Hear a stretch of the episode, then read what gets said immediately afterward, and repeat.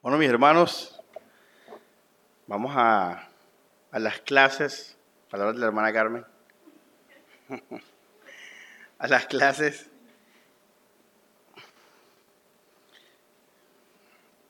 Espero que estén meditando en la palabra que han recibido. Hay razones por las cuales en la meditación el Señor nos sigue hablando y por eso la Biblia habla de la meditación, lo dice la Biblia. Entonces,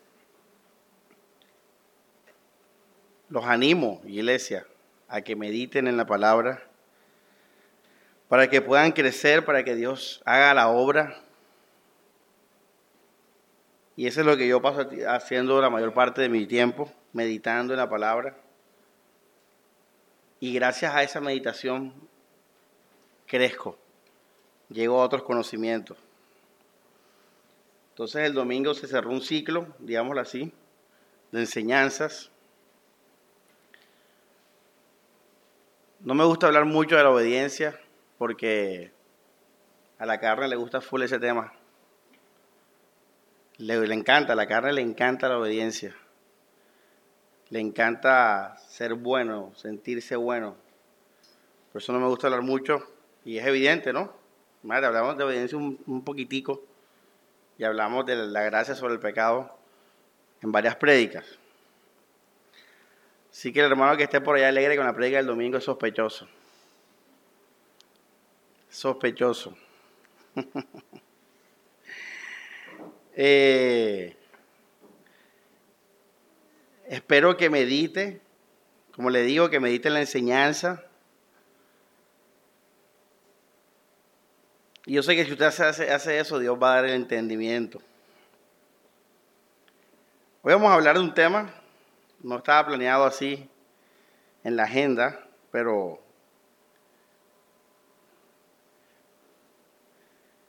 y, eh, por favor, el blog. Creo que está ahí o en la oficina. Yo vi que, yo sí decía, estoy como hablando mucho, no veo el sermón.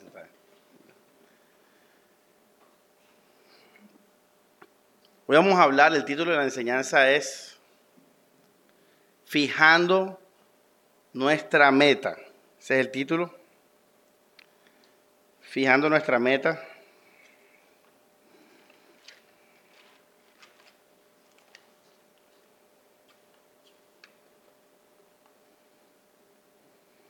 Ah, sí estaba. Fijando nuestra meta. Y bueno, eh, esto es una enseñanza que va a añadir a nuestra mente.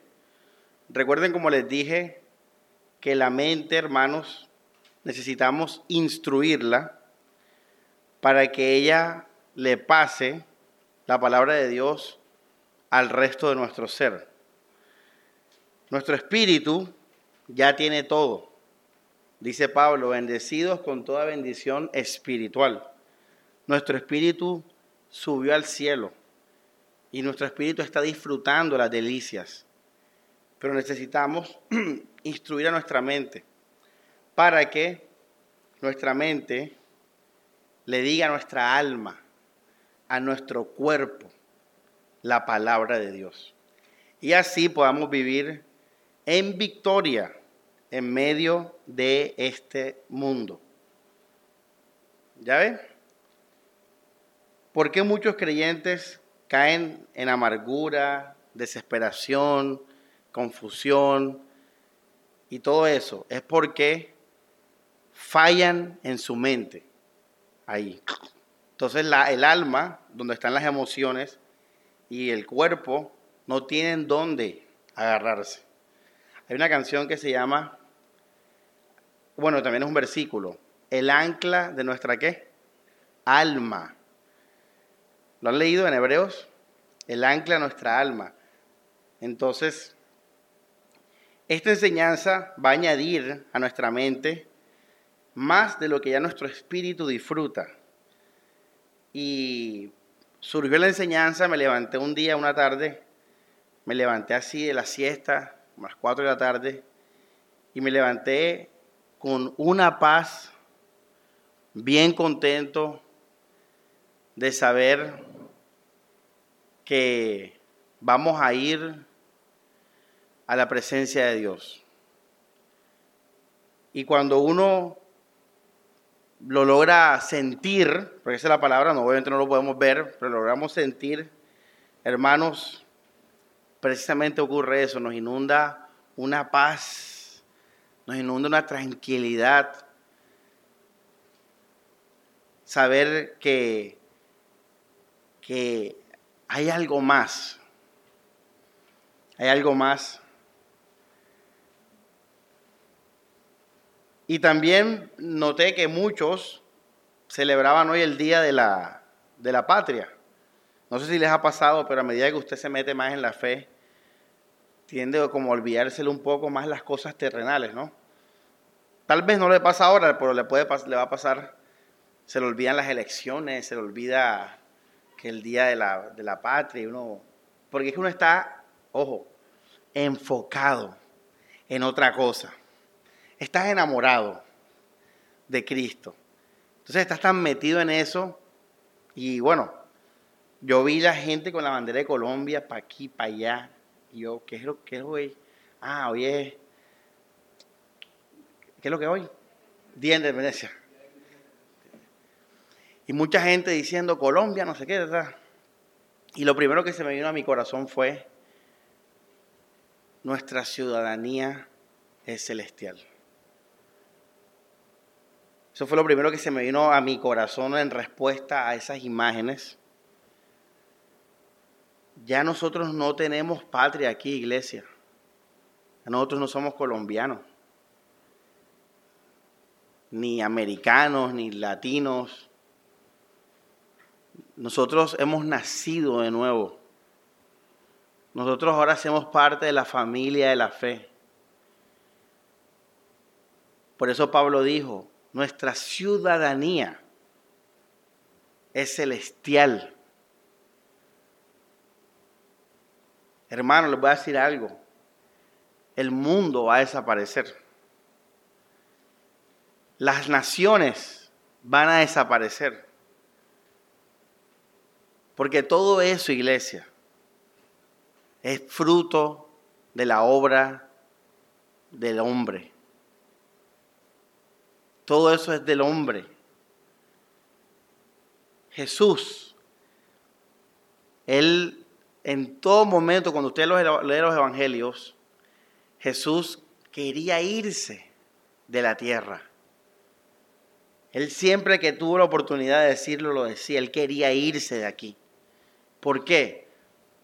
Porque este no es su tierra. Este no era su tierra.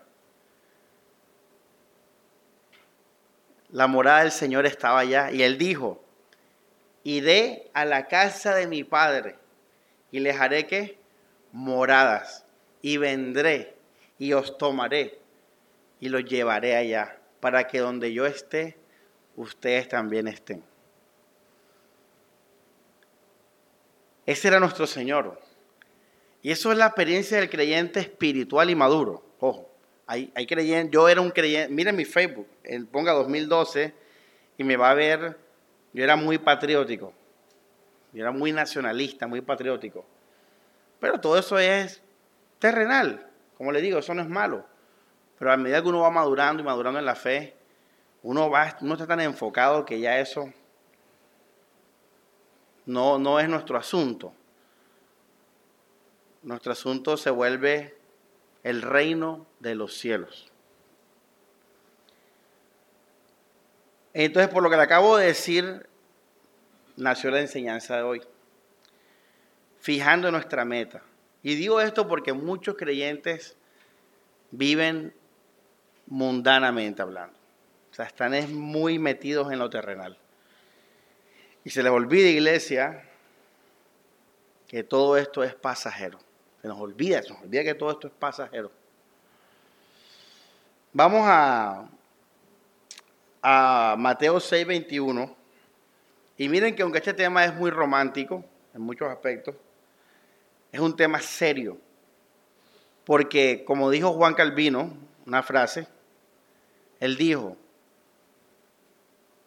el que no aborrece el mundo no puede amar el cielo. Él dijo esa frase, pero Jesús lo dijo primero en este versículo, Mateo 6, verso 21. Dice,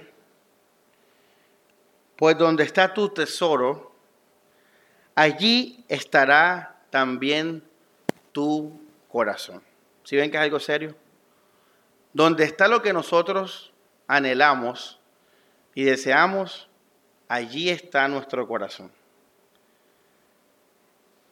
El creyente, por ende, ama todo lo que es de Dios, incluyendo el reino de los cielos. Y allá está su tesoro. Y eso se nota, iglesia, con lo que yo les acabo de decir. Se nota. Vamos a Filipenses 3:19. Y muchos creyentes viven como estos personajes de Filipenses que Pablo acusa. Verso 19 dice,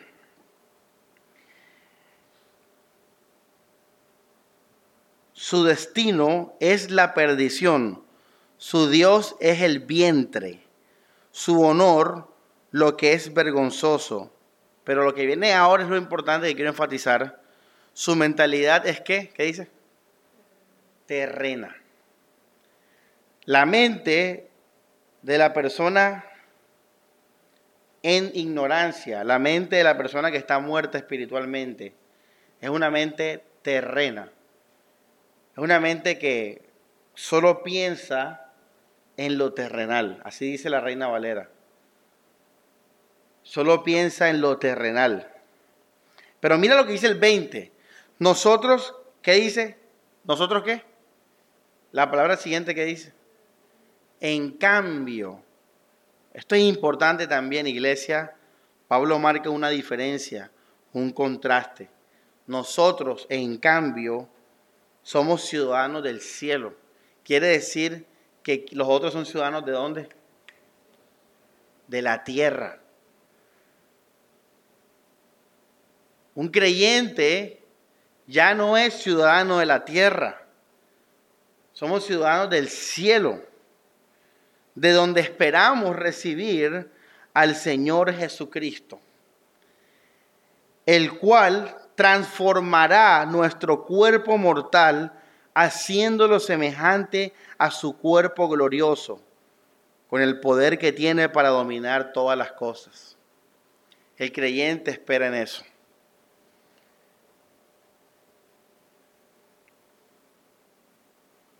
¿Usted está pensando y vive en lo terrenal?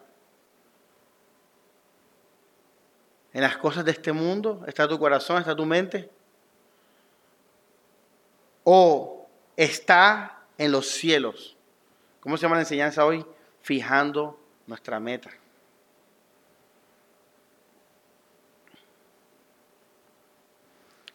El apóstol Pedro y les recuerdo meditar en estos pasajes en su casa, iglesia.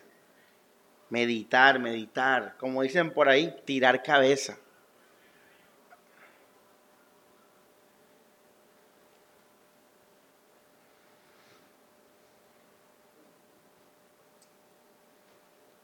Vamos a primera de Pedro.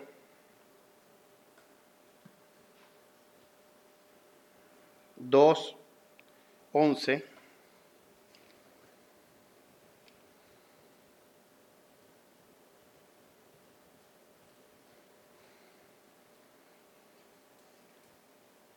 Primera de Pedro 2.11 dice, Queridos hermanos, como a huéspedes y forasteros, mira cómo nos menciona Pedro, como huéspedes o como peregrinos y extranjeros.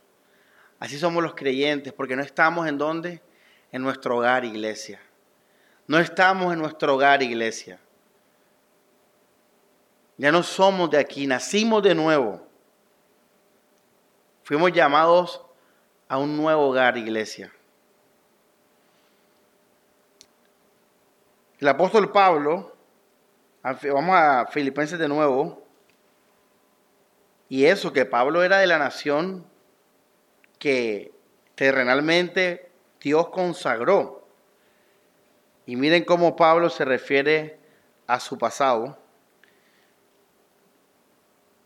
Capítulo 3, versículo 4, dice, si bien yo podría apoyarme en tales cosas, nadie tendría más razones que yo para confiar en ellas. Circuncidó al octavo día, miren lo que viene ahora, israelita de qué? De raza. Israelita de raza. Ahora vuélese lo demás y verso 7 dice, lo que para mí era ganancia, lo consideré por Cristo qué? Pérdida. ¿De qué me sirve ser colombiano? ¿De qué me sirve ser estadounidense? ¿De qué me sirve ser blanco? ¿De qué me sirve vivir en estrato 7, ser de familia? ¿Acaso eso me va a llevar a Cristo? ¿Acaso eso me va a salvar el alma? ¿De qué me sirve mi puesto en el trabajo? Eso es lo que Pablo está diciendo ahí. Todo eso lo considero una pérdida porque nada de eso me llevó a la vida. Nada de eso me llevó a la verdad. Nada de eso me llevó al amor. Ni me llevó ni me llevará al amor. Por eso ahora lo veo, lo que antes para mí era gloria y orgullo, ahora para mí es una cosa que da igual. Y es lo que les dije de mi, de mi experiencia, con lo que les comenté ahorita. De la patria y todas esas cosas.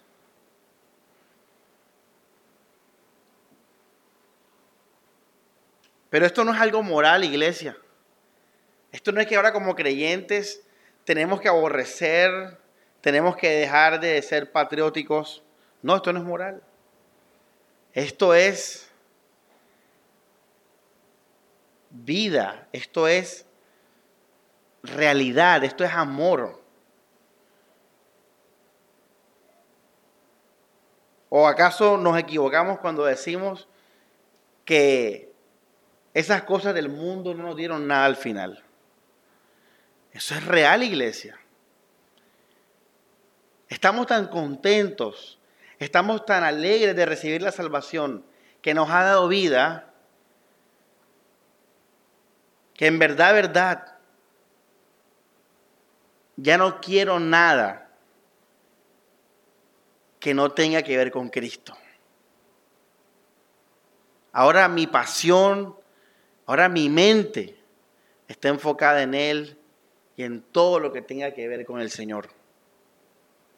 Y eso incluye algo maravilloso, iglesia, y es el lugar donde habita nuestro Dios. El más allá, iglesia. Hay una canción que me encanta, Dales Campos, que se llama Allí quiero estar.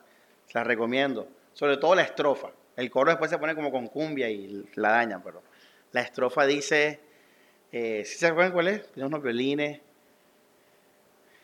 Y dice, sé que ahora no puedo verte, pero a veces es difícil. Todo lo, todo lo quiero tocar, pero tengo una esperanza que hace mi fe vibrar prometió regresar pronto. Sé que me le voy a encontrar. Es emocionante esa letra. Cuando la escucha uno, yo, yo siempre me imagino, y él dice en la canción, más allá en el cielo más profundo, hermanos. Hace poco, un telescopio nuevo reveló unas fotos únicas, nunca antes vistas del universo. Pero la Biblia habla del tercer cielo, del cielo que nadie puede ver, iglesia. Y como dice la canción, en el cielo más profundo, allí se encuentra Dios. Ese cielo no lo puede ver ningún telescopio, iglesia. Y allá en esa profundidad nos está esperando el Señor ¿Tú crees que Pablo iba a tener mente o tiempo para pensar que era israelita y que la nación de Israel? No, ya no. No la aborrezco, yo no aborrezco mi país. Pero es tanta la alegría, tanta la expectativa, tanto el agradecimiento, tanto el amor, iglesia, que se quedó chiquitico ese amor que tú tenías por las cosas de este mundo. Tan chiquitico que parece que no te importaran ya. Y esto no es una canción, iglesia, lo dice la escritura. Lo estamos leyendo y por esta hermosa realidad, Pablo nos llama ciudadanos del cielo. Pedro nos llama peregrinos y extranjeros. Por esta razón, Jesús era tan indiferente a la gloria de este mundo, iglesia que Satanás se le ofreció y Jesús ni le hizo cosquillas esas cosas. Pero sobre todo, vamos a Mateo 24, verso 1 y 2, un versículo también muy interesante sobre cómo Jesús vivía y cómo va a ser la experiencia de nosotros. Eh, también con el tiempo, con la madurez, con el tiempo. Dice, Jesús salió del templo y mientras caminaba, se le acercaron los discípulos y le enseñaron las construcciones del templo. Fíjate, los discípulos, y les voy a decir algo, hermanos, este templo era parte de las maravillas del mundo antiguo. Era una, un lugar turístico, el, el templo de Herodes. Y la Biblia dice que los discípulos le empezaron a mostrar a Jesús, tal cual, como un guía turístico. Y Jesús dijo, ven todo esto, les aseguro que se derrumbará sin que quede piedra sobre piedra, iglesia. Jesús, y así el creyente ve este mundo, iglesia. Este mundo, hermanos, va a desaparecer. Tienes que saberlo, es una realidad, hermanos.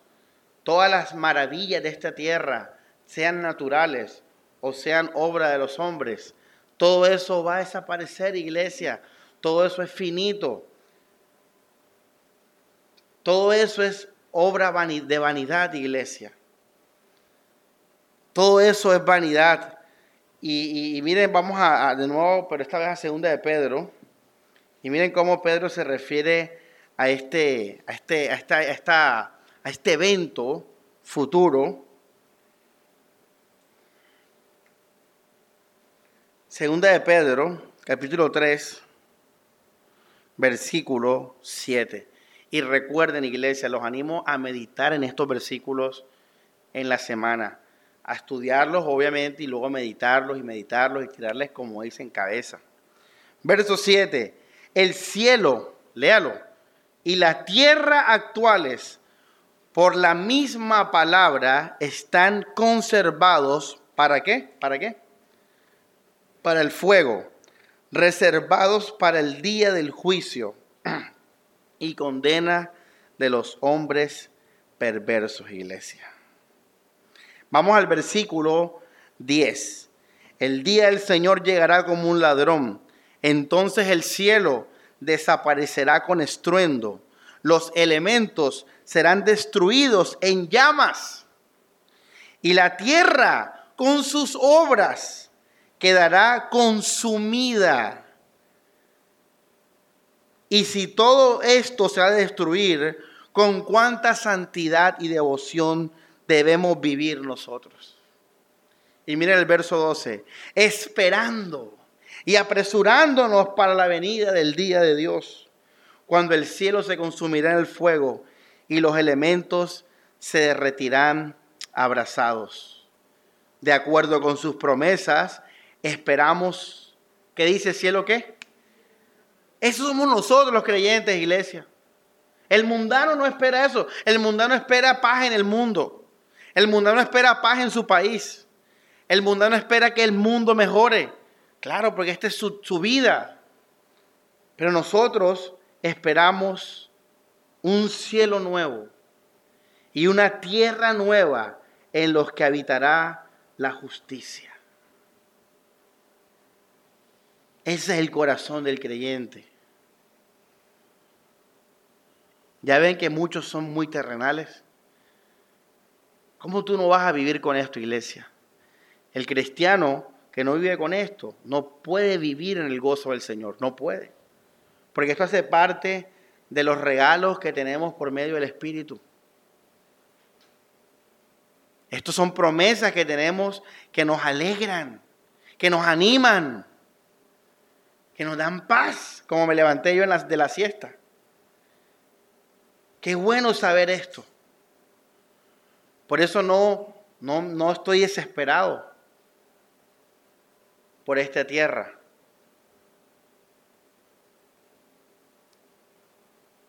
A mí por eso no me gusta irme de vacaciones.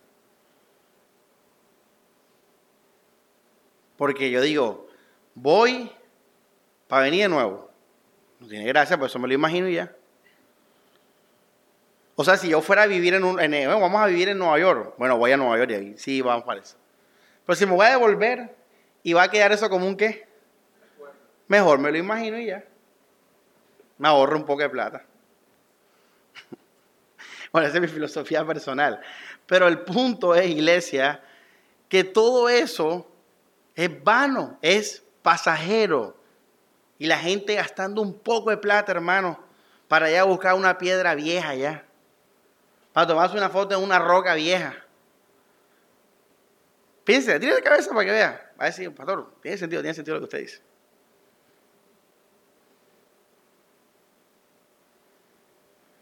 No, y ahora en YouTube tú puedes ver cualquier parte del mundo en 4K. Yo, hágalo. Y usted ahí camina por Alemania, camina por Jerusalén, va al espacio, todo ahí. Póngase el televisor ahí, ponga. ¿Qué, qué lugar quiere ir, hermano Álvaro? Aunque cualquier lugar ponga, hermano Popayán 4K, ¡pum! Ahí te sale. Ya. Y está Google Earth. Imagínate. Ahora tú puedes a cualquier parte y ver y caminar por las calles.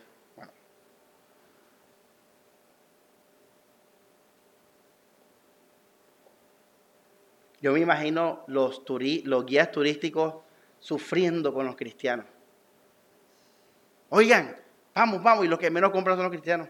Estaban como tan tranquilos que no tenían esa ansiedad de andar viajando y gastando plata y comprando. ¿Ya? Pero eso es resultado de esa tranquilidad, de esa paz. Y otra cosa, hermanos, saber que esto va a desaparecer y saber que vamos a ir a un lugar eterno, que no es nada de este mundo, mucho más iglesia. Trae esa tranquilidad.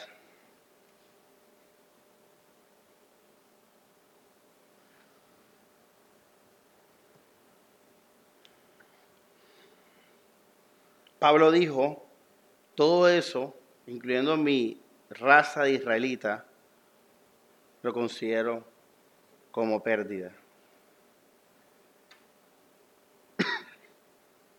El único interés que Pablo tenía con su nación, que está en Romanos 9, ¿cuál era? Que fueran qué? Salvados. Ese era su interés. No era más nada, iglesia.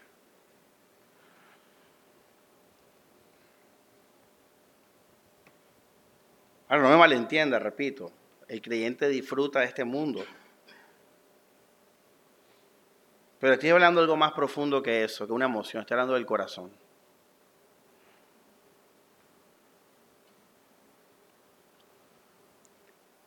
Vamos a Apocalipsis 21.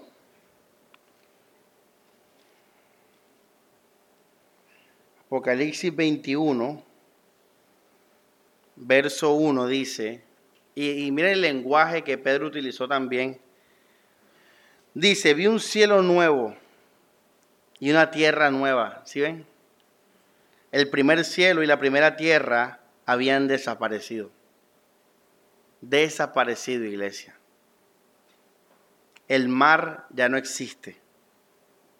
Vi la ciudad santa, la nueva Jerusalén, bajando del cielo de Dios, preparada como novia que se arregla para el novio. Un regalo que Dios nos tiene reservado, iglesia oí una voz potente que salía del trono.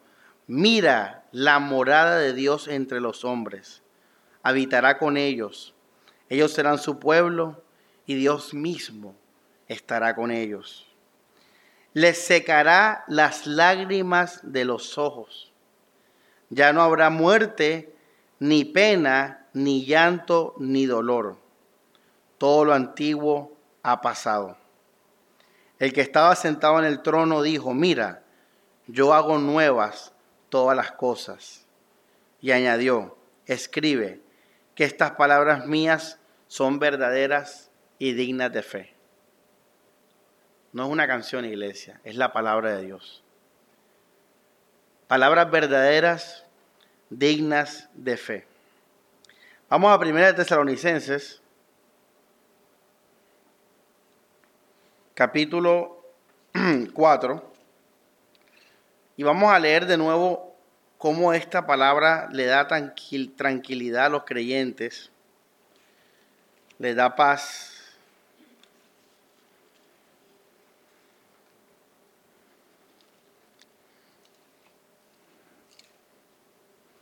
dice 4 versículo 13, Primera de Tesalonicenses 4, 13.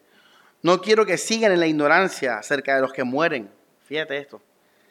Para que no estén tristes como los demás que no tienen esperanza, hermanos. El creyente tiene esperanza. Dice, porque si creemos que Jesús murió y resucitó, de la misma manera Dios llevará con Jesús a los que murieron con él. Esto lo decimos apoyados en la palabra del Señor. Los que quedemos vivos hasta la venida del Señor, no nos adelantaremos a los ya muertos, porque el Señor mismo, al sonar una orden a la voz de arcángel y al toque de trompeta divina, bajará del cielo. Entonces resucitarán primero los que murieron en Cristo. Después nosotros, los que quedemos vivos, seremos llevados juntamente con ellos al cielo ¿A dónde vamos a ser llevados, iglesia? Al cielo, iglesia. Dice, donde estaremos siempre con el Señor. Pero hay una palabra hermosa, dice, al encuentro con el Señor. Y dice Pablo, consuélense mutuamente con estas palabras, hermanos. Repito, si usted como creyente se le olvida esto en su mente, usted no va a poder vivir plenitud. Porque parte de nuestro regocijo es la expectativa gloriosa de estar con nuestro Señor Jesús, de alcanzarlo algún día. Y eso es donde? En el cielo. Por eso amamos el cielo, no por el cielo, sino porque esa es la casa de Dios. El reino está allá en toda su expresión. ¿Cómo se llama la prédica? Fijando nuestra meta. Tener esto claro en nuestra mente, iglesia, para vivir con alegría esta vida y esta paz. Y esto es importante lo que les voy a decir ahora. Uno de los propósitos de la escatología, que es los eventos de los últimos tiempos, si no es el propósito de la escatología, es vivir contento en el presente por saber lo que viene en el futuro. Interesante, ¿ah? Ese es el propósito de la escatología. Vivir contento en el presente por saber lo que viene en el futuro, escato.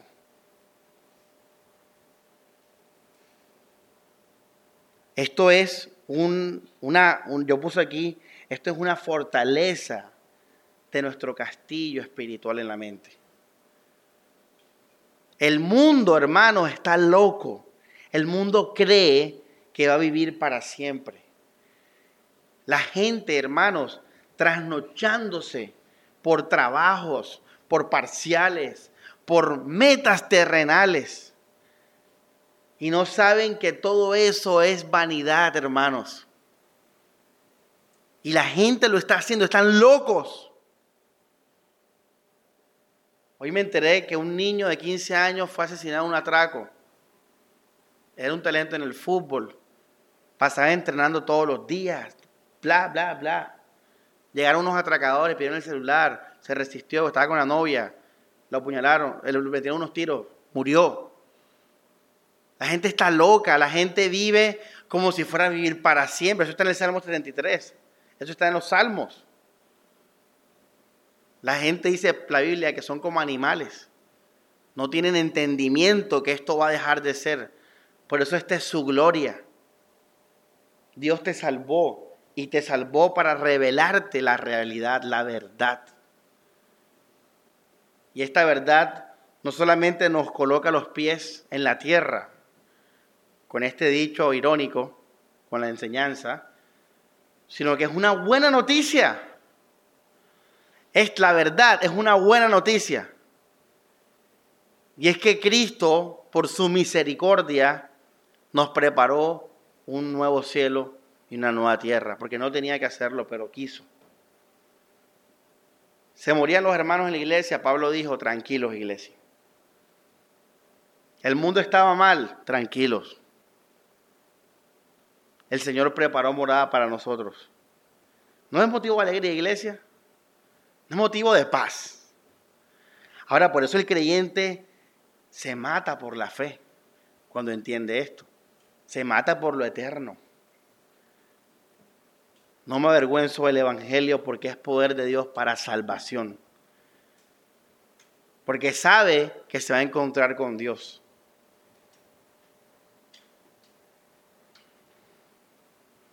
¿Cuántas veces Jesús no habló de la eternidad, iglesia, en los evangelios, en las parábolas?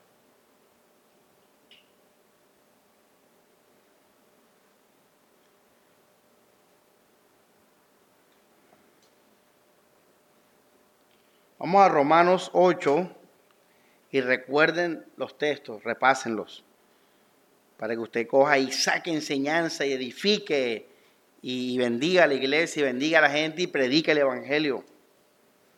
Romanos 8, versículo 10, dice, pero si Cristo está en ustedes, aunque el cuerpo muera por el pecado, el espíritu vivirá por la justicia. Y si el espíritu, el que resucitó a Jesús de la muerte, habita en ustedes, el que resucitó a Cristo a la muerte, dará vida a sus cuerpos mortales por el espíritu suyo que habita en ustedes. Mira este regalo, iglesia.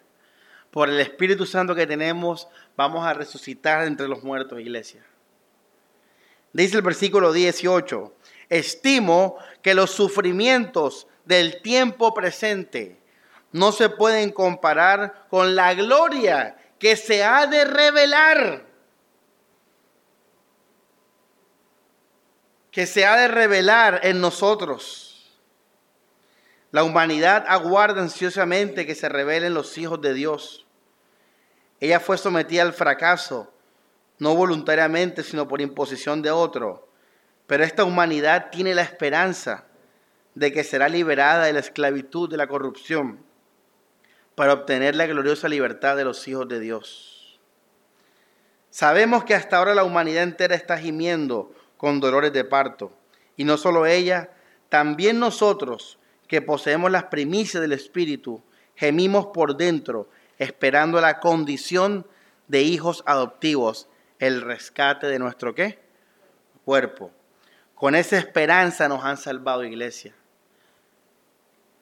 Una esperanza que ya se ve, no es esperanza, porque lo que uno ve no necesita esperarlo. Pero si esperamos lo que no vemos, aguardamos con paciencia ¿Cómo se llama la enseñanza? Fijando nuestra meta. Aguardamos con paciencia. Protegemos. Protegemos esa esperanza. No se nos olvida. No se nos contamina. No se nos tuerce. Aguardamos esa esperanza.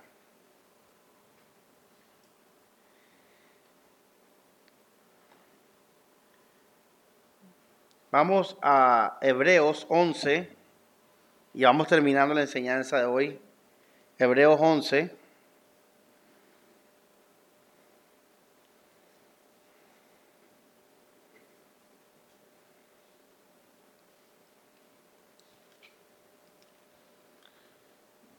versículo 14. Hebreos 11, 14.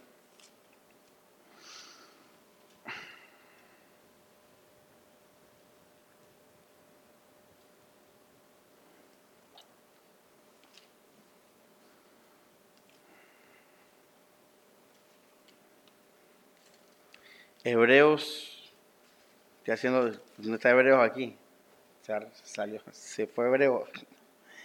Hebreo. Ya, ya. Dice, está hablando de los héroes de la fe, y dice, quienes así razonan, de, ¿quiénes son los que viven por la fe? Demuestran que están buscando una qué, ¿qué dice ahí? Sí, iglesia, que no es cuento mío. Están buscando una patria, pero si hubieran sentido nostalgia de la que abandonaron, podrían haber vuelto allá. Por el contrario, aspiraban a una que mejor, es decir, a la patria celestial. ¿Sí ve, iglesia? No es cuento mío. Esta es la experiencia de todo creyente maduro. Dice, por eso Dios no tiene reparo en llamarse su Dios, porque les había preparado una qué? Una ciudad. Hombre, hermano, qué alegría saber esto. Vamos al verso 26, de nuevo con Moisés, pero miren qué hermoso.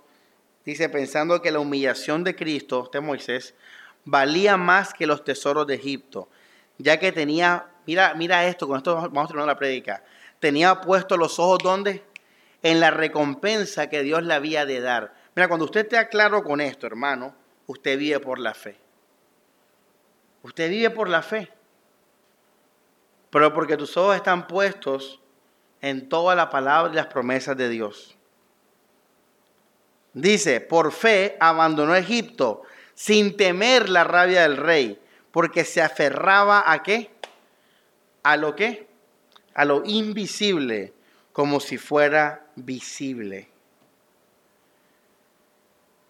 Esta es la experiencia de todos nosotros, iglesia. Debe ser la experiencia de todos nosotros. Así, hermanos, termino con lo que empecé. Donde está tu tesoro, está tu corazón.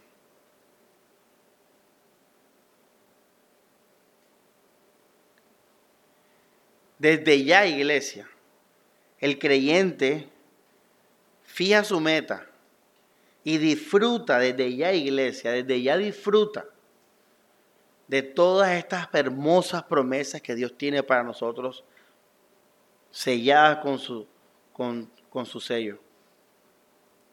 Disfrutamos, por eso les dije ahora, la escatología es aprender el futuro para vivir contento el presente, en victoria el presente. Yo desde ya me estoy despidiendo de este mundo. Cada día me despido más de este mundo por la gloria, por algo mejor, como dice Hebreos, por la patria celestial. Cada día espero más, espero más en el Señor. Así, iglesia, yo me levanté de esa siesta con una alegría y una paz, pensando en eso, iglesia. Algún día estaremos con nuestro Señor. Algún día, iglesia, y que lo, hermoso es que puede ser hoy, iglesia. Hoy puede ser. Hoy podemos morir, hermanos. Puede ser pronto, iglesia. Vamos a ver toda la gloria de nuestro Señor.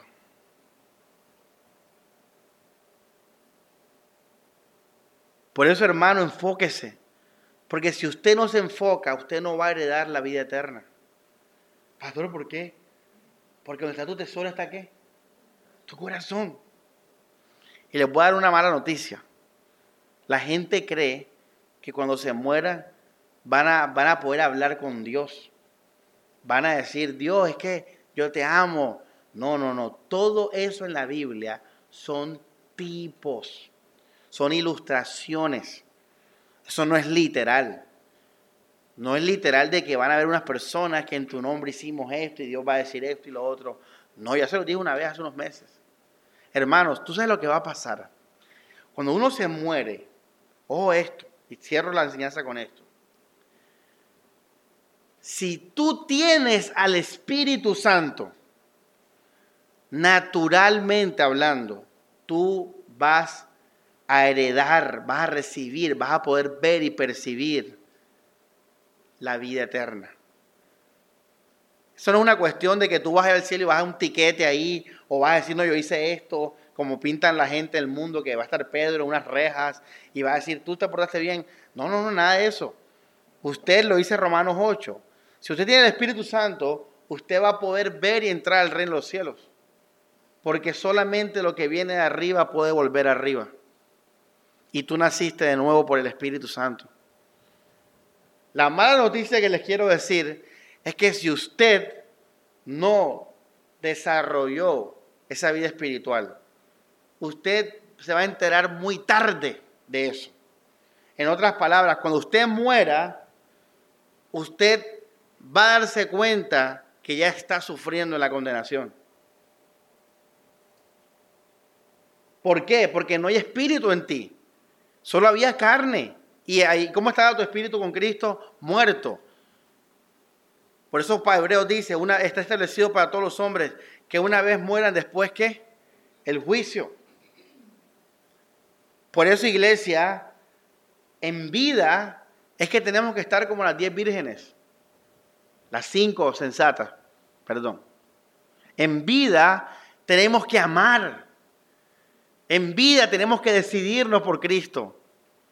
En vida tenemos que anhelar la patria. En vida tenemos que reposar en la gracia de Dios. En vida, hermano, como dicen, en vida. Porque puede ser muy tarde después.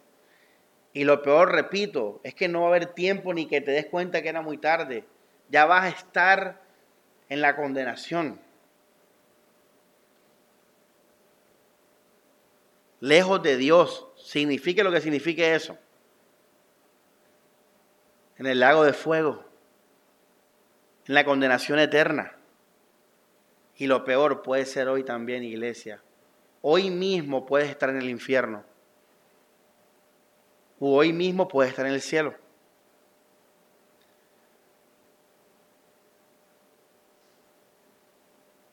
Por eso, hermanos, fije su meta. Viva en la fe viva en el reposo, viva en la gracia, para que sea una persona espiritual, para que disfrute. Y lo interesante es esto, que la persona que de corazón ama a Cristo, esa persona va a estar con Cristo, hermano. ¿Ya ven? No hay temor, tú amas a Cristo. Entonces, hermanos, esto es una invitación amorosa para que usted descanse, hermano, para que usted se alegre, para que viva contento día a día. Mira qué hermosas promesas el Señor nos ha dado para vivir en paz, para vivir en reposo, porque esto hace parte de los beneficios de la salvación, hermanos, que es por gracia.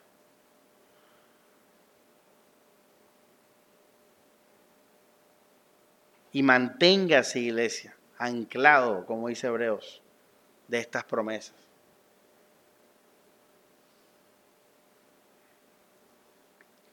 Termino con 1 Corintios 15, ya lo hemos leído varias veces en la iglesia.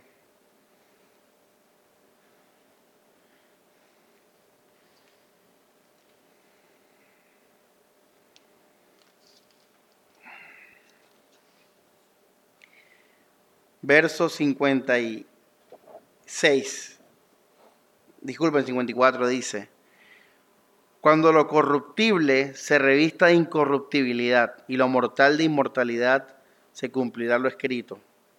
La muerte ha sido vencida definitivamente. ¿Dónde está, o oh muerte, tu victoria? ¿Dónde está, o oh muerte, tu aguijón? El aguijón de la muerte es el pecado. El poder del pecado es la ley.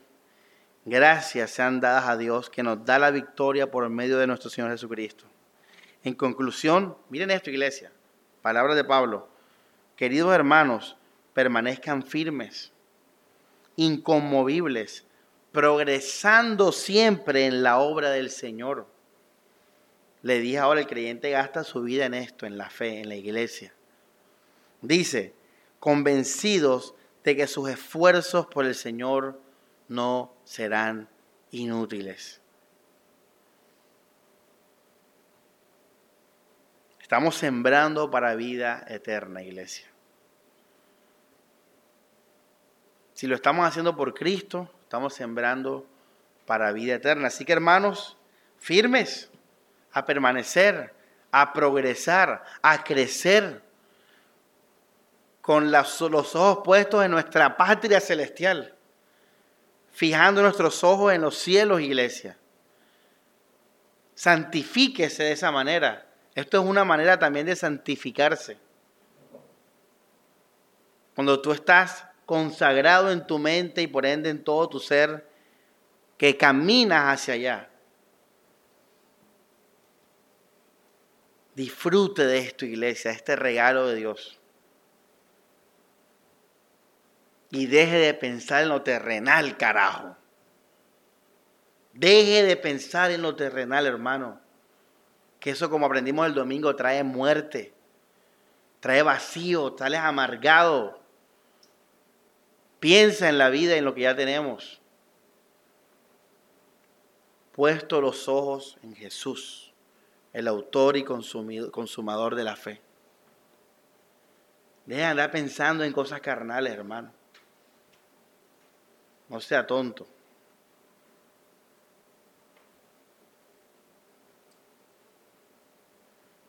Lo tenemos todo, iglesia. Disfrútalo ya.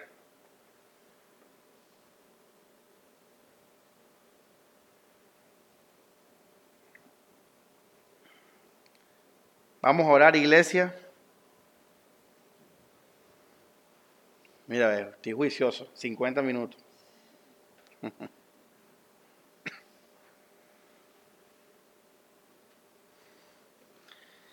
Señor Padre, encomendamos a la iglesia tu palabra, Dios. Gracias por este regalo, Señor, que podemos disfrutar, podemos ver. Que mis hermanos, Señor, sé que esto es palabra hasta el momento, Dios. Pero solo tú, Jesús, todo el Espíritu Santo, puede abrir los ojos del entendimiento para que ellos vean, Señor, la grandeza, lo maravilloso, lo extraordinario, Señor, lo inimaginable de lo que tenemos en ti, Jesús. Incluyendo, Señor, que algún día, Dios, vamos a estar contigo, Señor. Algún día vamos a recibir esa ciudad, esa nueva Jerusalén que está reservada, preparada, Señor, para tu novia, para tu iglesia, Dios. Señor, aunque ahora no podemos ver nada de eso, nos regocijamos, Dios. Son palabras que nos permiten ahora cosas muy prácticas, Señor. Entre esas vivir, Dios, regocijados en ti, Jesús. Y animarnos, Señor. Porque si hay resurrección, porque si vamos para la eternidad, entonces tenemos que vivir nuestra fe, Dios, con más tranquilidad, con más valentía, Señor, con más esfuerzo, con diligencia, Señor. Sabiendo que todas estas cosas, Señor, son para vida eterna, Dios. Que podamos decir que nuestra vida es Cristo. Y podamos decir que el morir es ganancia. Lo es, Señor, Ahora que hemos recordado estas promesas maravillosas, Dios, nos ha sacado este mundo, Dios, en el corazón. El mundo se gloría de sus obras, de sus maravillas, Señor, de todo lo que ha producido la inteligencia, todo lo que ha producido la razón, Señor, la astucia del hombre. Pero nosotros podemos ver que todo eso será, será consumido por el fuego, Señor. Que no quedará ninguna nave, Señor, ningún, ningún aparato tecnológico, Dios, ningún jardín, ningún parque natural, Señor, ningún carro, Dios, ningún deporte, Señor. Todo será destruido y desaparecerá para siempre de los recuerdos, Señor. Y tú harás un cielo nuevo, una tierra nueva, Dios, donde no va a haber ya Colombia, ni Estados Unidos, ni Holanda, Señor, ni norte, ni sur, ni este, ni oeste, ni océano Atlántico, ni Pacífico. Nada de eso, Dios. No habrá tierra tampoco, Señor. Algo totalmente nuevo, Señor. Que solamente las palabras que nos dice Apocalipsis nos llevan a una conclusión. Es que no cabe nuestra imaginación, Señor. ¿Cómo van a haber calles de oro, Señor? ¿Cómo van a haber mar de cristal, Dios? Sabemos que lo dice la Escritura para, para pensar que no podemos imaginarlo, Señor. Así Dios los creyentes estamos completos, Señor. No solo nos salvaste de nuestros pecados, como hemos aprendido, Señor, nos diste vida, sino que también por misericordia te ha placido, Señor, que moremos contigo para siempre, Dios.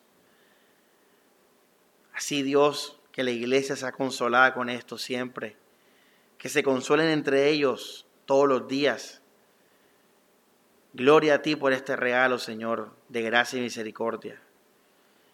Y que permanezcamos fijos los ojos en todas estas cosas, como nuestros hermanos y compatriotas de Hebreos 11, Dios, anhelando una patria mejor, anhelando una patria celestial, porque somos tus hijos, Dios nacidos por el Espíritu, Señor, salvados de entre los habitantes de este mundo, Dios, para gloria, para honra e inmortalidad, Señor. En tu nombre Jesús, amén y amén.